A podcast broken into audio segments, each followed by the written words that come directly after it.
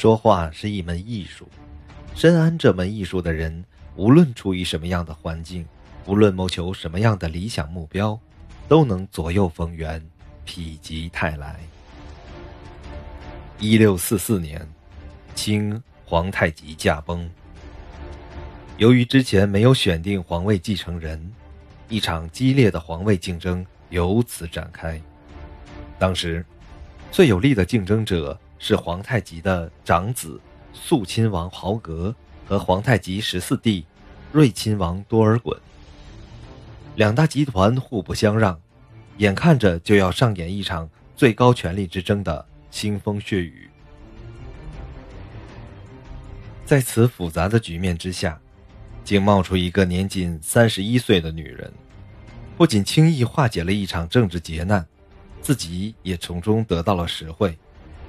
这个女人就是皇太极的庄妃，顺治皇帝的母亲，孝庄皇太后。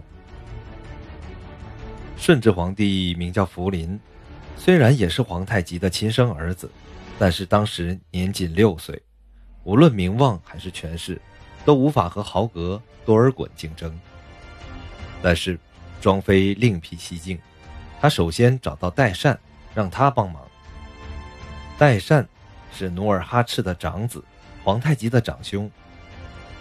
按照古代传长不传幼的惯例，努尔哈赤死的时候，继承皇位的就该是他，而不是皇太极。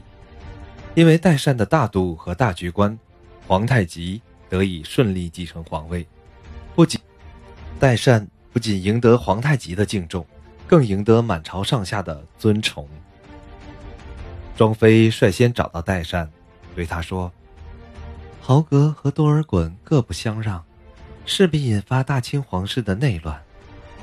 无论谁胜谁败，最终受损的都是大清政权啊。”代善对形势看得也很明白，也不想看到这样的局面，就问：“有什么好办法吗？”庄妃说：“办法不是没有，但首先……”需要您全力的支援。代善说：“只要有利于大清政权，我一定会鼎力支持。”庄妃于是提出由福临继位，平抑豪格和多尔衮的冲突。代善觉得有理，答应了他的要求。庄妃再找到多尔衮说：“你的才能和威望毋庸置疑，一统天下的宏愿。”也是众所周知，和豪格争斗，让大清内耗，显然不是你所愿见的。我和代善已经商量好了，由福临出面主政，所有的军国大事都由你一人做主，你觉得怎么样？多尔衮想了想，说：“只要不是豪格继位，我就没意见。”最后，他又找豪格，对豪格说。多尔衮的威望和实力，大家都知道，你和他争，肯定会吃亏。现在大家都觉得由福临继位比较合适，你觉得呢？豪格知道自己未必能赢多尔衮，于是说：“嗯，只要不是多尔衮继位，我就没意见。”至此，孝庄太后的计划圆满完成。